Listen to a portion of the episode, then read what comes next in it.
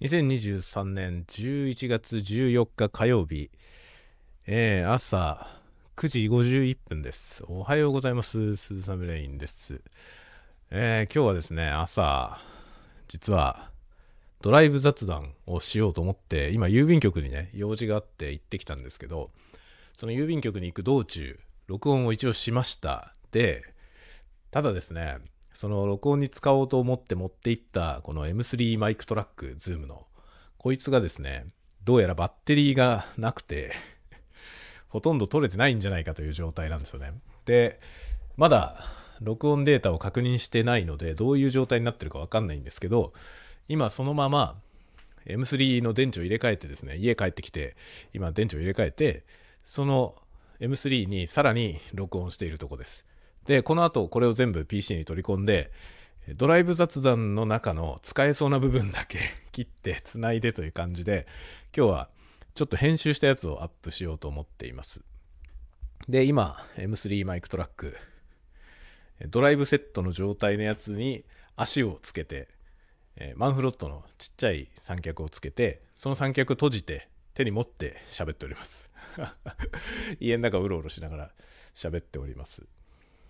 こいつはですね、まあ、今日はね、ちょっとショックマウントのテストをしたいなと思って、このショックマウントつけた状態のやつを車に設置して喋りながら運転してったんですけど、多分ね、多分ろくに取れてないと思うんですよね。こいつ電池の消費量がやばいですね。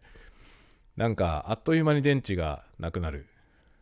なんか、まあ、これまでに僕はですね、この、この手のハンディレコーダーみたいなやつをいくつ持ってんだろうすごいいっぱい すごいいっぱい持ってるんですよ。 TASCAM の DR05X、40X と、ズームの H3VR っていうあの、360度撮れるやつと、この M3 MicTrak、あと F6 っていうレコーダー専用のやつ、マイクがついてないやつとか持ってるんですけど、この M3 が一番電池がなくなる。本当に。なんかね、撮りたい時に電池がなくなって撮れなくなった、撮れなかったっていうことが、まあ、一番たくさん発生してるのがこいつですね。で、こいつは、まあ、電池2本しか入んないんですよ。で、電池が2本しか入らないせいだと思うんだけど、なんか消費電力がね、消費電力がでかいのか、電池が2本しかないからなのか、まあ、すぐ、気づいたらね、すぐ電池がないっていう感じなんですよ。なので、こいつを使うときは、まあ、予備の電池を持ち歩くか、もしくは、なんだろうね、あの、使い始める前に必ず満充電のやつに入れ替えて使うっていう習慣をつけた方が良さそうですね。で、結構普段これ USB につないで、あの、PC のね、マイクとして使ってるんですよ。で、そういうことをやってると、USB 給電してる間は USB から給電されてるので、まあ、なんだろう、ずっと使えるんですよね。で、その間多分、その間も電池も消費してんだろうね。USB から給電されてんだけど、電池も、電池抜いてるわけじゃないから、きっと電池も消費されていて、で、いざまあ、こう、外に持ち出そうっていう時に、電池が足りないみたいなことが、頻発 頻発してます。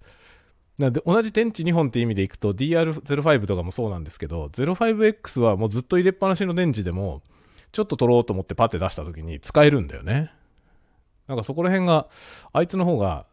なんか消費電力が小さいのかもしれませんね。まあそれは多分あるよね。確かにね。M3 の方がなんか消費電力がでかいのかもしれませんね。32ビットフローティング録音ができるからかな ?32 ビットフローティング録音ができるんじゃなくて、それしかできないんだよね。M3 マイクトラックは変更できないので、32ビットフローティングで固定だと思います。録音が。そのせいでもしかしたら電力がでかいのかなともちょっと思うけど、まあでもちょっと考えてみると DR05X の方には液晶モニターがついてるんだよね。M3 はそういうのないんですよね。だから液晶モニターがない分こっちの方が消費電力が少ないような気がするんだけど。まあちょっとですね。どういう理由かは分かりませんが M3 でバッテリーのトラブルがちょちょっと頻発してます バッテリーのトラブルっていうか単に僕が入れ忘れてるだけなんだよね。入れ替えないまま使っ、撮りたい時に撮れなくなったっていうケースが何回かあるということですね。なんかね、ちょっと前にも一回あったんだよな。せっかくどっかに持ってったのに、電池がなくてダメだったっていうことがね、一回ありましたね。なのに今日同じことを繰り返すというこのね、学習のなさ。これはね、まあ、自分の問題ですよ。機械が悪いわけじゃない。機械が悪いわけじゃないけども、ちょっとね、ちょっとなんとかなんないかなっていうのは思います。運用でカバーしなきゃいけない話ですけど、運用でなんとかしなきゃだな、と思ってます。まあ、今日はそんなわけでね、朝から、実はですね、8時何分ぐらいだろう。8時20分くらいから家を出て行って、郵便局に行って、作業をしてきたんですけど、1時間くらいかかりましたね。いろいろね、口座のいろいろとか、まあ、定期積み立てみたいなやつを解約したりとかね、解約して普通預金にしたりとか、あとなんだっけ？えー、あれだ、学校の支払いだね。学校の卒業アルバムの支払いのやつが来てて、それが郵便振込だったんですよね。なのでそれをやってきました。で、まあ、小学校のこういうね、いろんなのの支払いを郵便振り替えにするのやめてほしいなっていう話をしながらね、運転してきたんですけど、それがちゃんと取れてるかがわかんないんですよ。取れてない気がする。家に帰ってきて、パッと見たらもう電源切れてたんで、ダメだっていうね。どこで切れたかがわかんないんで、多分途中で、録音の途中で切れてると思いますね。で、それの使えそうな部分だけ、この後ね、編集して、このエピソードに入れようと思いますので、まあ、そこに何か入っていれば 使えるものがあったと。もう何も入ってない場合、このまま僕がね、こうやって喋って、でそのまま終わってる場合、入れますよとか言ってるけど。まあでも使う部分が本当に1秒もない場合は、あの、もう一回これの後ろにさらになんか録音して足します。あの、なかったわっていう なかったわっていうのを足します。そうしないと意味わかんないからね。この後に入れますとか言って、ドライブ雑談の音は何も入ってないっていう、そういうコンテンツだと意味わかんないんで、一応やろうと思います、それをね。で、今ね、あの、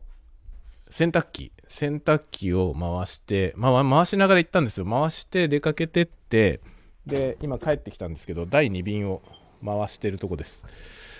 いやもうね、洗濯物がすげえんだよね、量が。で、冬になってきて、まあ、まだ冬じゃないけど、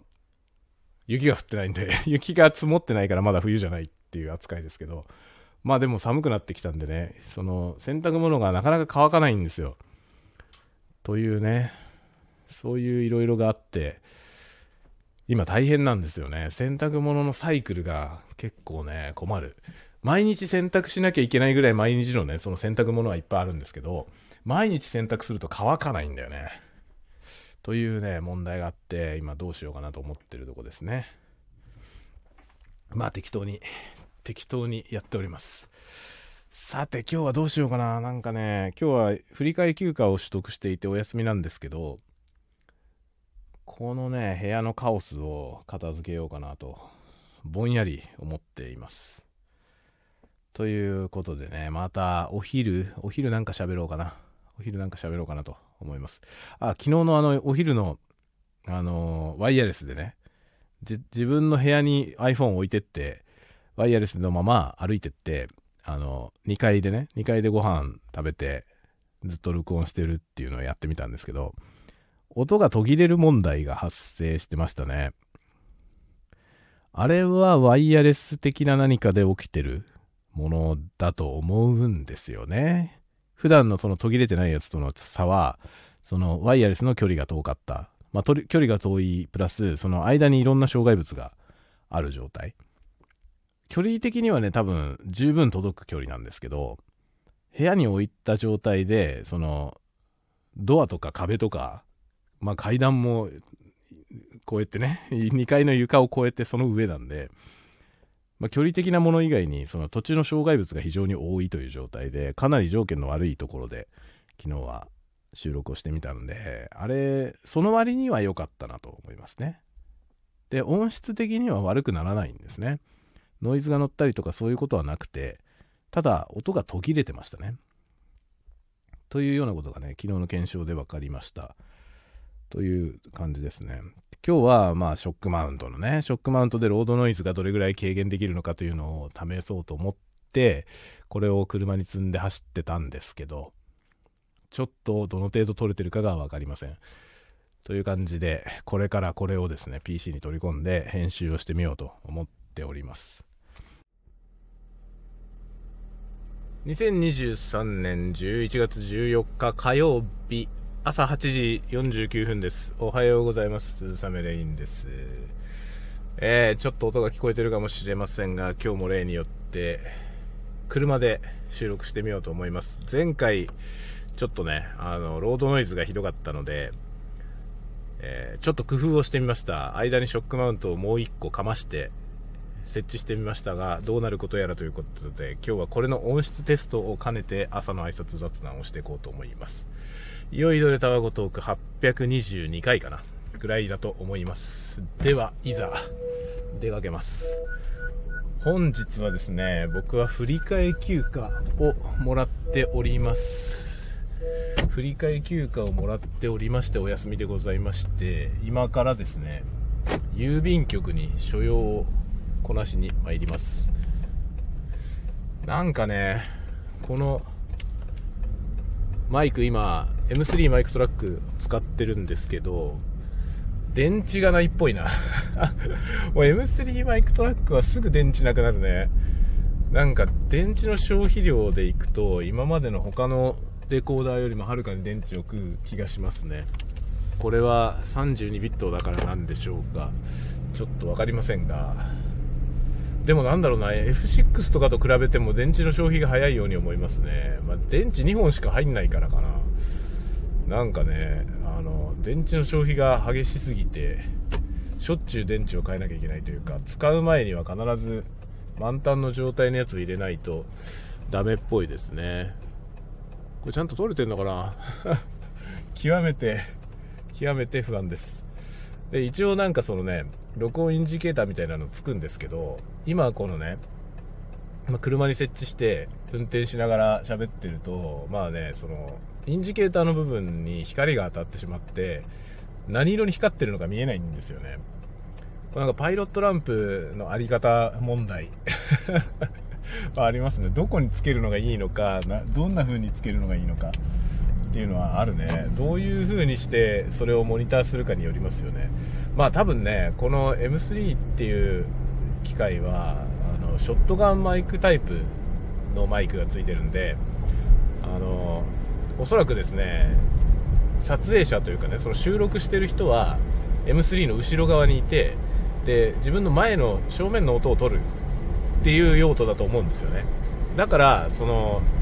後ろ側にねそのマイクの反対側のところにインジケーターがついてるんですよ。その正面に向けて撮ってる時に自分から見やすい場所についてるんですけど今これ自撮り状態で自分の方を向けて設置してるんだよね。そうするとすごいねその背中側にあれがついてるんだよね。インジケーターがついてるのでどのような状態にあるのかっていうのがよくわかんないという問題がありますね。今ちょっと暖房がうるさいので暖房を止めます。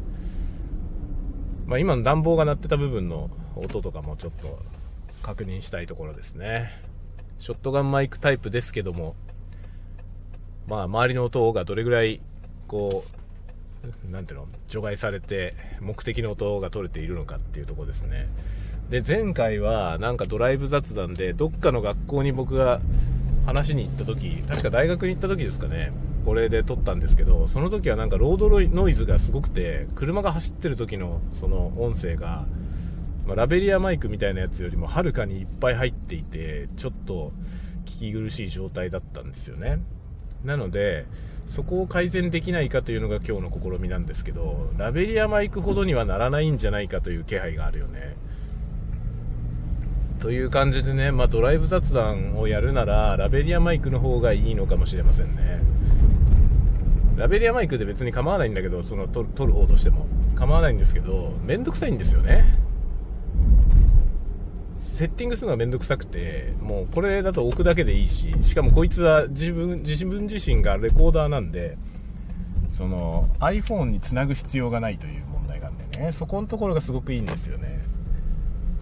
なので、この M3 でやりたいんだよね。M3 でやりたいんだけど、M3 はちょっといろいろな問題がありますね そのロードノイズ問題が一番すごいですねこいつはなんかでショックマウントをつけたら改善するんじゃないかと前回終わった直後ぐらいに終わってプレイバック聞いた時にねでその話をしたような気がするんですけどこれショックマウント考えてみたら純正のショックマウント使ってるんですよねすでに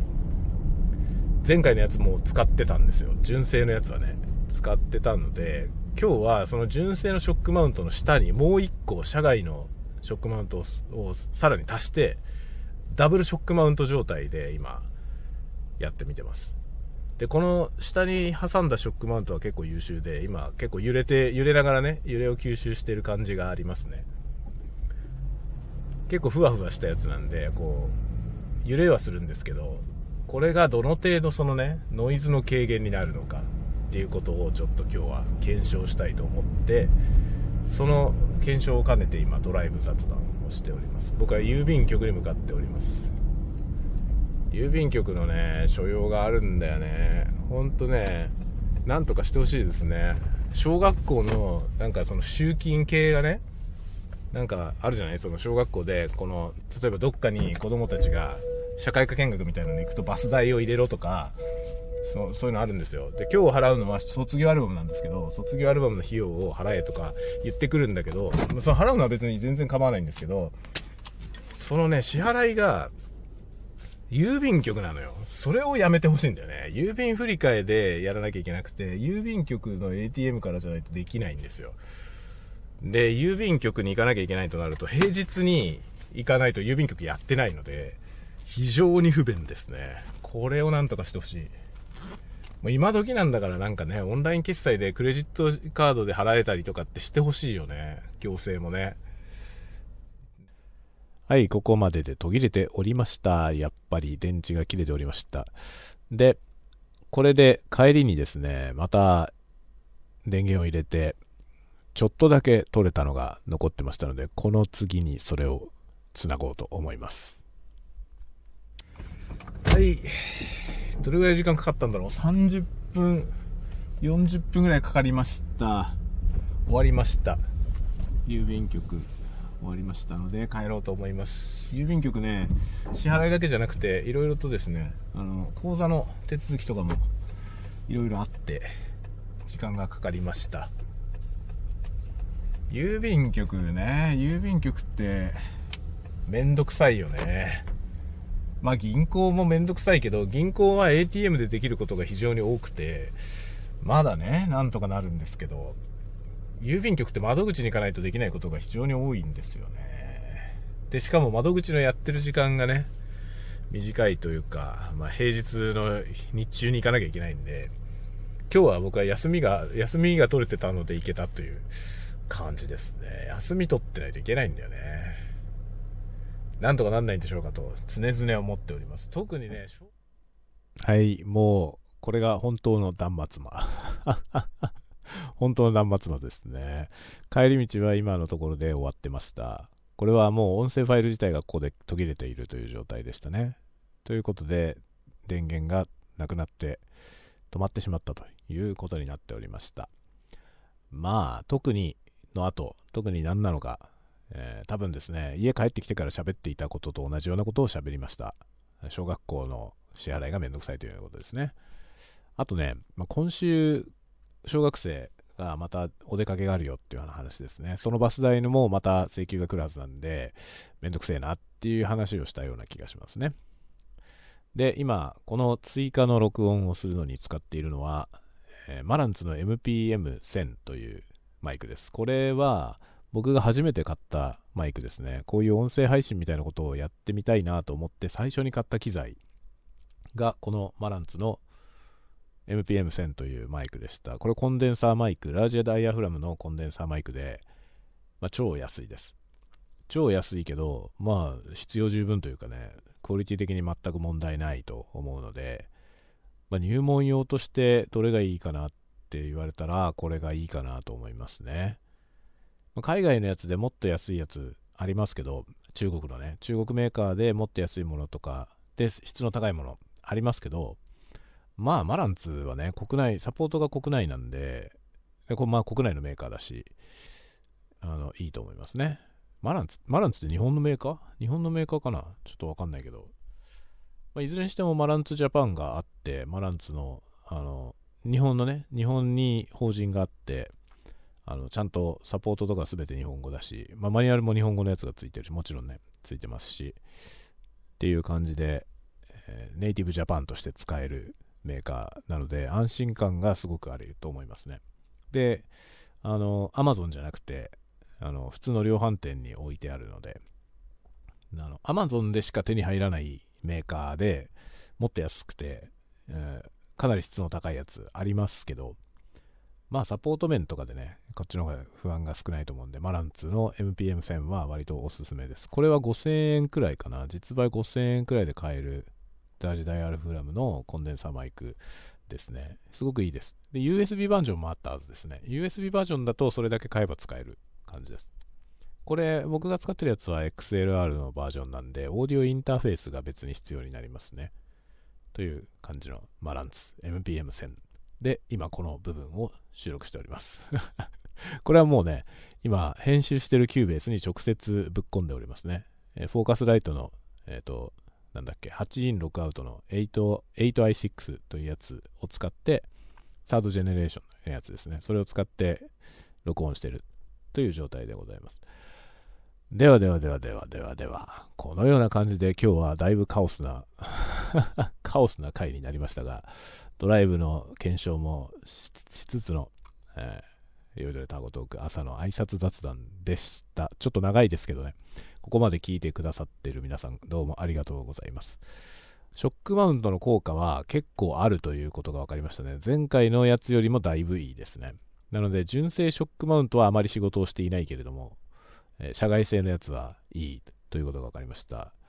はい。では、ではではまた次回のタワゴトークでお待ちしております。またね